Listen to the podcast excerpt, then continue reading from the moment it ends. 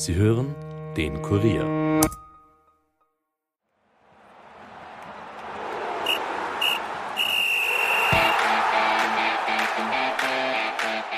Ja, es ist Fußballweltmeisterschaft. Aber auch im österreichischen Fußball dreht sich die Erde weiter.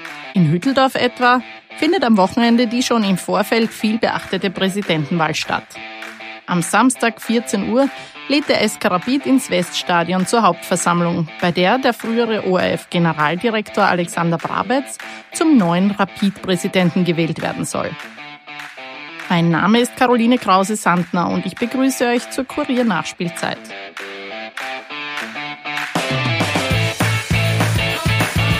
Nachspielzeit, der Fußball-Podcast von und mit der Kurier Sportredaktion.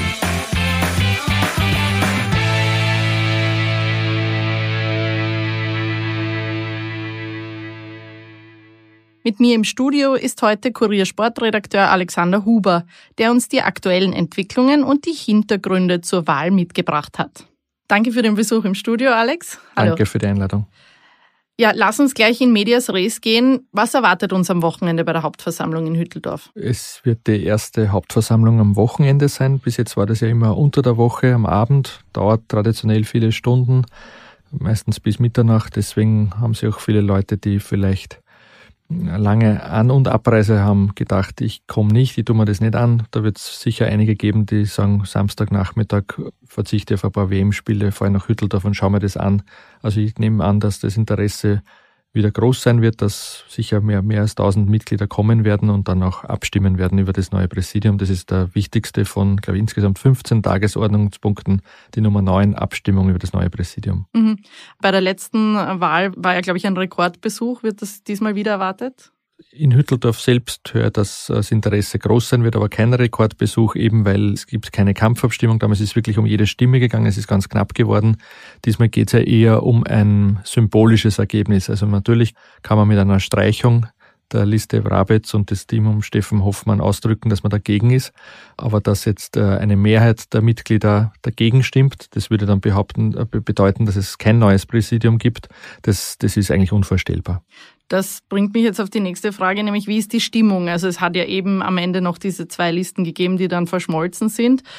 Ist da jetzt alles gut oder erwartet man viele Streichungen oder werden da jetzt 99 Prozent der Anwesenden für die einzige kandidierende Liste stimmen? Es wird sicher kein nordkoreanisches Ergebnis geben, weil einige Mitglieder aus Prinzip gesagt haben, sie werden die Liste streichen, eben weil sie grundsätzlich gegen den Vorgang waren, dass man im Wunsch des Wahlkomitees diese verschiedenen Listen um zwei waren dann im Endeffekt im Rennen zusammenführt.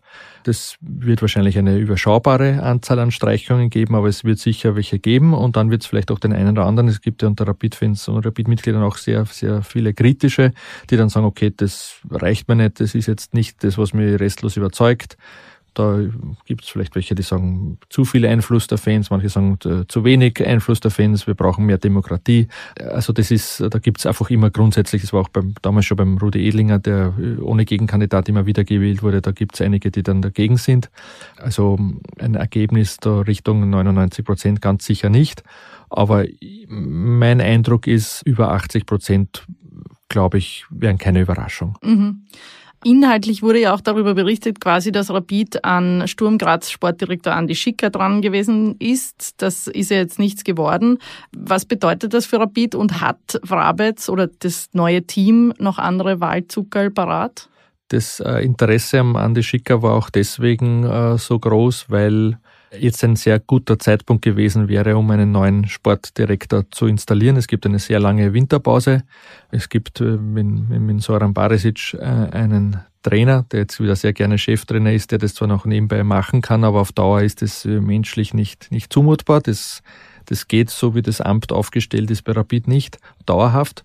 Aber der Andi Schicker hat, muss man sagen, das Interesse auch aus seiner Sicht gut genutzt. Er hat sie dann im Endeffekt für Sturm mit einem äh, deutlich besseren Vertrag und dann auch, finde ich, äh, gerechtfertigten Entlohnung seiner Verdienste entschieden. Das ist auch für Rapid zu, zu akzeptieren. Ich denke jetzt aber nicht, dass deswegen dann am Samstag schon ein anderer neuer Sportdirektor präsentiert wird auch beim Nachfolger von Manager Beschek nehme ich an, dass es noch etwas dauern wird. Da geht es dann vielleicht auch um, um Kündigungsfristen. Da ist angedacht, wie, wie berichtet, dass der Werner Kuhn für das eine oder andere Monat äh, interimistisch die Geschäfte leitet, damit jemand, der Erfahrung hat im Betrieb, da ist und unterschreiben kann. Das wäre dann aber wirklich eine relativ kurze Phase, bis dann der neue Geschäftsführer Wirtschaft dann im nächsten Jahr äh, übernimmt. Mhm. Sportdirektorposten, glaube ich, ist die Handlungsgeschwindigkeit sollte etwas höher sein, weil es ja auch dann in Abstimmung mit dem Trainer vielleicht den einen oder anderen Zugang oder Abgang zu entscheiden gibt. Und man kann das ja auch jetzt die lange Pause da in der Hinsicht nutzen, dass man dann auch schon gut für den Sommer vorarbeitet. Also jetzt auch wenn es mit, an die Schicker nichts geworden ist, wird da jetzt nicht ewig zuwarten. Ich glaube aber nicht, dass am Samstag da was präsentiert wird. Du hast gerade gesagt, Soran Barisic ist sehr gerne Cheftrainer. Das hat man jetzt auch in den letzten Wochen irgendwie mitgekriegt. Der bleibt jetzt einmal, oder? Genau. Äh, Soran Barisic macht wieder das, was er eigentlich am liebsten tut und was er vermutlich auch am besten kann. Er ist Trainer. Man hat vom ersten Tag an gemerkt, dass das den Spielern gefällt, dass es ihnen gut tut. Die Ergebnisse stimmen auch. Entschieden war es dann eigentlich mit dem Sieg gegen Lask, dass das einfach die Variante ist, die am besten passt. Und vielleicht auch noch äh, zur Erklärung, warum das absehbar war, dass das versucht wird, dass man mit Soran Barisic das macht. Der Steffen Hoffmann ist ein gewisses persönliches Risiko eingegangen. Er hat sich als Co-Trainer auf Bitten von Soran Barisic zur Verfügung gestellt. Wenn das jetzt komplett schief gegangen wäre und es wäre genauso schlecht wie in der Ära Feldhofer weitergegangen, dann wäre in meiner Wahrnehmung auch der, der Steffen Hoffmann beschädigt gewesen, dann hätte er sich erklären müssen, dann hätte er erklären müssen, warum er da für einen nicht funktionierenden Weg dasteht. Aber offensichtlich waren die Leute, die wirklich nah dran waren, der Mannschaft überzeugt, dass es besser gehen muss und dass der Kader nicht so durchschnittlich ist, wie er in der, Tabelle dargestanden ist. Jetzt sind die Ergebnisse mit einem Punkteschnitt und über zwei so, dass man als Vierter versöhnlich in den Winter gegangen ist und deswegen spricht da auch weder inhaltlich noch von der Position her etwas dagegen, dass man den Zoran Barisic wieder einmal das machen lässt, was er kann, was er will und was man hat ja in den Reaktionen der Spielern gehört, was sie auch wirklich befürworten. Ja, nach dem kurzen Exkurs jetzt zu Mannschaft und Trainer wieder zurück zum Präsidium. Was erwartest du dir von dem jetzt? Was wird man insbesondere auch von Edeltraut Hanapi Egger sehen, die ja in der Rapid-Gemeinschaft noch nicht so bekannt war?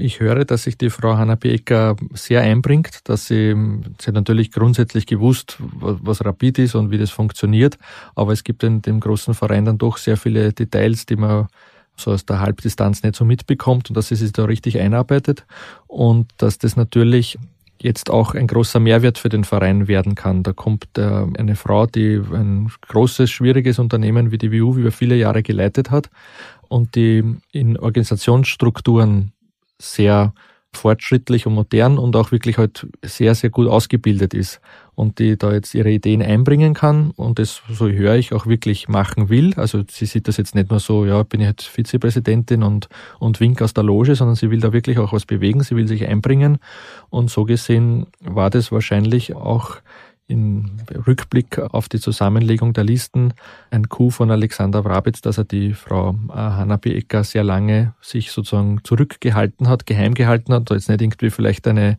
Jubel-BK gemacht hat, die tritt an, sondern dass er die dann erst dann präsentiert hat, als es darum gegangen ist, geht man zusammen, wie geht man zusammen, wer bekommt den doch durchaus wichtigen Posten des Vizepräsidenten und da kann man eigentlich dann nichts gegen die Frau Hanna Beecker sagen und deswegen mhm. äh, ist es dann auch geworden. Das ist ja auch schon ein Zeichen für diese strategische Planung, wie Alexander Wrabetz da offenbar schon vorgegangen ist. Vielleicht zusammenfassend kurz am Schluss, was glaubst du, wie er anders agieren wird als seine Vorgänger als Präsident? Er selbst hat gesagt, er würde sich in der Mitte zwischen Bruckner und Grammer was Öffentlichkeitsarbeit sehen. Der Michael Grammer war sehr präsent, auch nie um eine, einen guten Saga, um eine Schlagzeile äh, verlegen. Der hat auch relativ genau gewusst, wie funktioniert das Mediengeschäft, wo, wo kann ich was sagen, um, um größtmögliche Reichweite zu erreichen. Der Martin Bruckner war das Gegenteil. Der hat eigentlich gesagt, wir haben zwei hochbezahlte, hochqualifizierte Geschäftsführer, die sollen das leiten. Wenn es eine große Frage zu klären gibt, dann ist das Präsidium da, aber ich bin nicht im Ehrenamt dazu da, um den Rapid-Fans die Welt zu erklären. Das ist nicht ganz aufgegangen. Man muss sagen, im Rückblick, vielleicht ist es auch eine Kulturfrage und die Leute haben das auch vom Rudi Edlinger so gelernt und erwartet.